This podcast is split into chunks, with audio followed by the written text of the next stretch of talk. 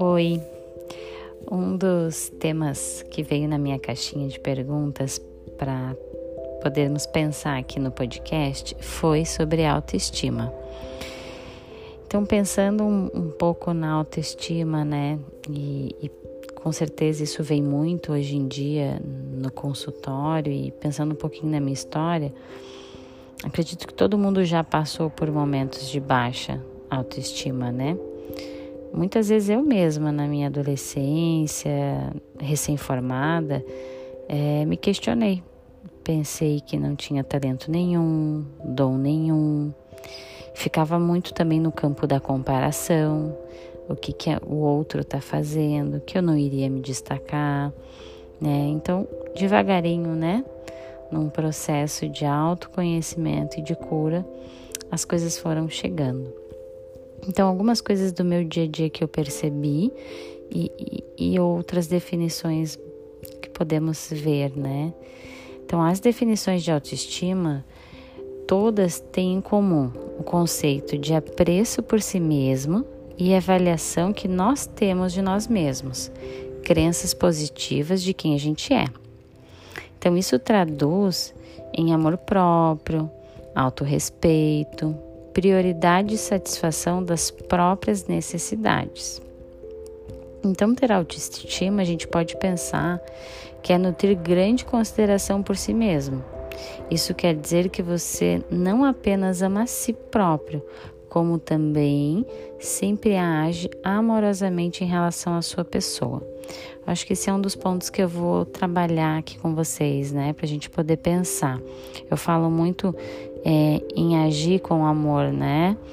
Então, como agir, Fran? Como que eu vou agir com amor, né? Acho que a primeira coisa é conhecer os meus pontos fortes e os meus pontos fracos e aceitar, né? Poder aceitar esses dois pontos. Todos nós temos. Então, é, tu conhecendo e mesmo assim te admirando e, e, e respeitando que faz parte sim da tua história esses dois pontos, é, tu já vai fazendo uma caminhada de autoconhecimento. Então, quanto mais eu conheço meus pontos fortes, eu vou explorar eles no meu dia a dia, eu vou utilizar eles, destacar mais eles no meu dia a dia, no meu trabalho, nas minhas relações. E vou saber também, com meus pontos fracos, me prevenir né? Eu vou saber que esses pontos eu não vou ficar me destacando, eu vou, entender que eu não sou tão boa em algumas atividades e não vou explorar tanto, vou explorar mais aonde eu tenho os meus pontos fortes. Então, conhecendo isso, vou sabendo que eu tenho capacidade, né, em, algum, em alguns pontos e vou fazendo metas e tarefas com objetivos de sucesso. Então aí eu vou começar a me admirar mais e ter mais autoconfiança, porque vai ser onde eu vou conseguir devagarinho me destacando, né? Quando eu exploro esses meus pontos fortes. Outro ponto importante desse processo, assim, que, que eu vim montando e pensando, que quem não se conhece acaba pegando o quê? Acaba pegando como referência de si mesmo a opinião dos outros. Isso é muito comum acontecer, né? Pois se nem eu tenho opinião formada de mim mesma, se nem eu sei, né, quais são meus pontos fortes, quais são meus pontos fracos, então eu vou acreditar em tudo que vierem me falarem. Ah, Fran, tu não é boa assim, tu não é boa assado. Se nem eu tenho essa opinião formada, eu vou acreditar geralmente na opinião que vem de fora, a opinião do outro. Então, o nosso senso de valor e de estima depende de fatores externos. Na verdade, a gente está acostumado com isso, né? E, portanto, sai fora do nosso controle. Porque tudo que vem de fora a gente não tem como controlar, né? Quando acreditamos que o nosso senso de estima depende de alguém que nos ame, do emprego certo, de muito dinheiro, sucesso, corremos o sério risco de nos transformarmos em pessoas inseguras. O que, que eu quero dizer aqui? É que a questão do externo, tanto o trabalho quanto a opinião das pessoas, a gente não tem como controlar isso. E isso também é passageiro. Isso não é para sempre. Então a nossa autoestima, ela não pode depender do externo, né? A gente tem que entender que isso passa e o nosso autoconhecimento, a nossa autoestima, ela tem que ser algo contínuo, que a gente vá nutrindo, indiferente do que acontece fora, né? Porque o que está fora realmente ela é temporária, ela passa e nós não temos o controle.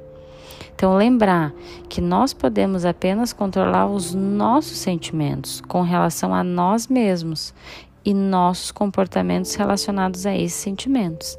Acho que esse é um ponto muito importante. Depender sempre, é, não depender, na verdade, do que vem do outro. Então, quanto mais a gente se conhece, é, mais a gente entende que sim, vão ter pessoas que não vão gostar da gente, vão ter pessoas que não vão gostar do nosso trabalho, da maneira de falar, e tá tudo bem, né? Porque é uma opinião de fora. É, e o terceiro ponto, que eu acho bem bacana e profundo de a gente poder é, pensar, no início eu falei é, sobre aceitar a minha história, né? Na verdade, é, nos conhecer e aceitar como nós somos, com tudo que nós chegamos até aqui, com toda a nossa história, né? Então, aqui eu quero falar desse amor profundo. Quando amamos alguém, pensamos nele com carinho e fazemos tudo para agradá-lo, né? Então, já, tu já pensou em você com esse amor e carinho? Tu já pensou como você está sendo gentil com você mesmo? Né? Se a gente é gentil com toda a nossa história, por quê? Porque a gente precisa fazer as pazes com a nossa história. Eu percebo que quanto mais somos resistentes com a nossa história, com tudo que aconteceu, né, com as coisas ruins principalmente, se a gente ficar negando isso, a gente não consegue ter um pensamento positivo de nós mesmos. A gente não consegue ter esse amor profundo de nós mesmos, né? Então fica é, algo que não flui, algo que não vai para frente. Então é muito importante nós não negarmos a nossa história e sim fazer as pazes com ela e pensar que se hoje a gente chegou e, e estamos aqui e, e somos essa pessoa que nós nos tornamos, o nosso passado, com tudo que aconteceu, coisas boas e ruins, faz parte sim da nossa história. Então acho que esse é um dos três pontos que, que eu quero iniciar, né? Falando de, da autoestima, a gente, eu vou poder voltar mais vezes aqui né? Mas são coisas de extrema importância. Conhecer os nossos pontos fortes, trabalhar em cima deles, é, aceitar assim a nossa história, né? Poder saber que a gente não controla o externo é, e nutrir, né? Nutrir pensamentos positivos com, com, com tudo que a gente consegue desenvolver, é, trabalhar mais em cima das nossas metas e desses pontos fortes e as coisas vão entrando em equilíbrio. Então, espero que eu tenha é, contribuído um pouquinho e até a próxima.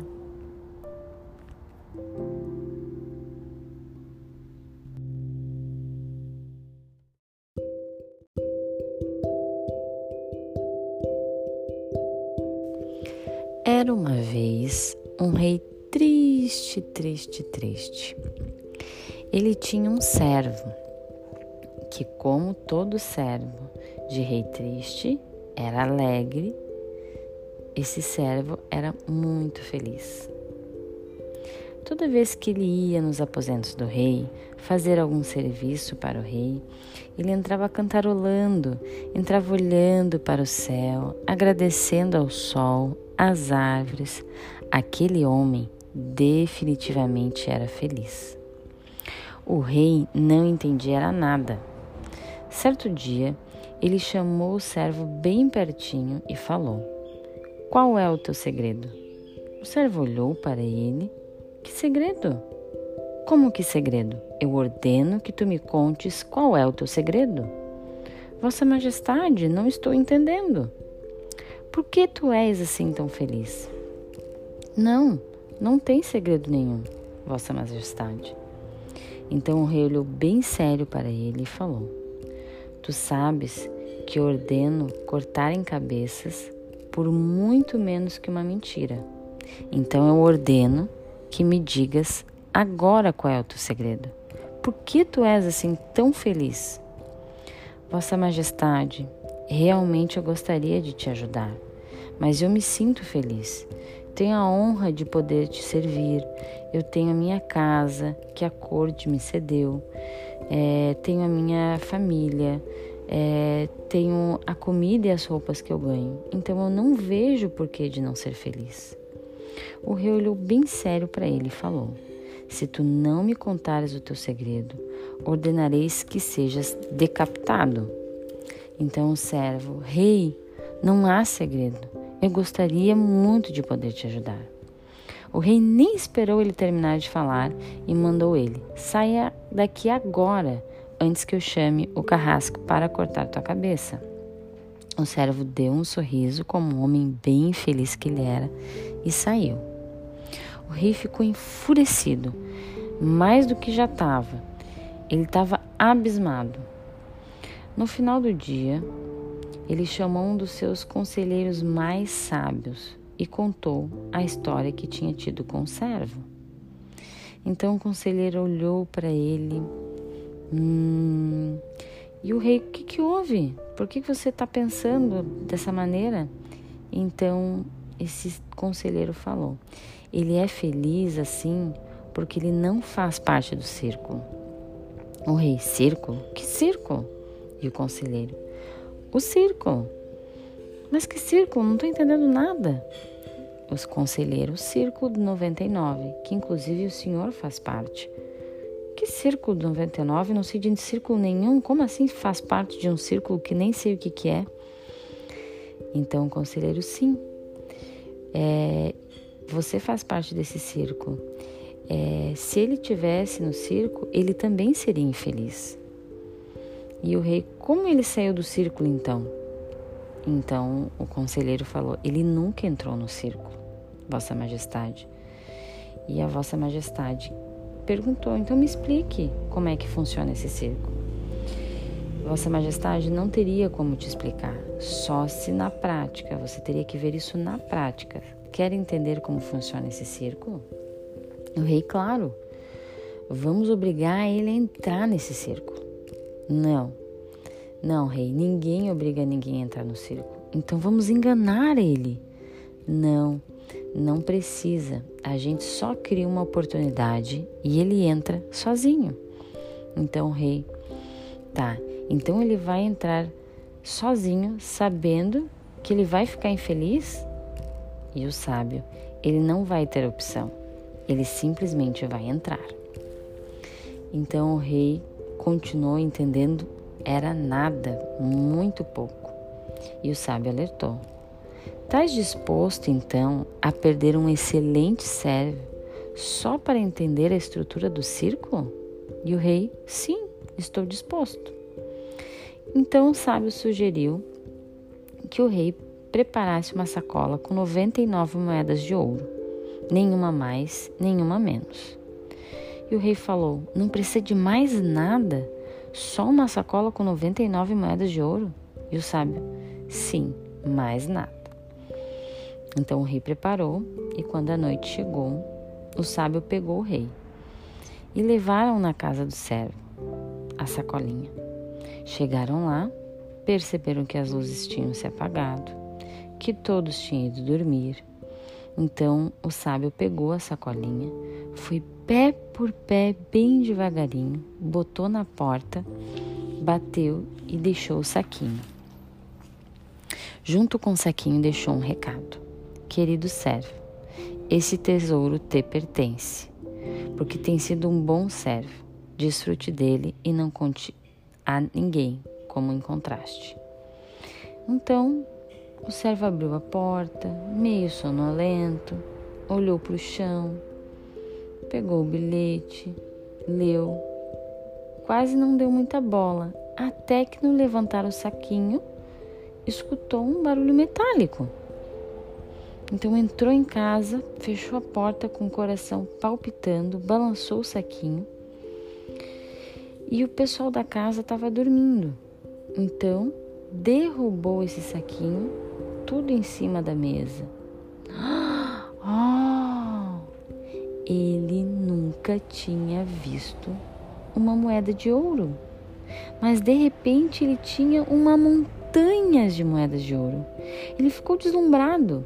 Ele pegava as moedas, ele cheirava, ele passava as moedas de um lado para o outro, tentava ouvir as moedas, colocava debaixo da luz para ver a luz é, brilhando nas moedas e começou a brincar.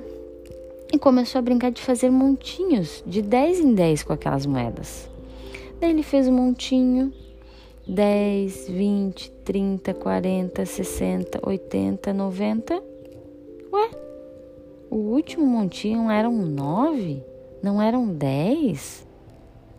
Ele fez, desfez, fez todos os montinhos de novo e percebeu que o último montinho continuava sendo 9 moedas e não 10. Então não fez mais montinho e começou a contar. 1, 2, 3, 4, 95, 97, 98, 99. Ele achou muito esquisito. Sacudiu o saquinho, olhou embaixo da mesa, foi até a rua, passou a madrugada inteira procurando aquela moeda que faltava. 99, não 100. Aí ele pensou: alguém me roubou.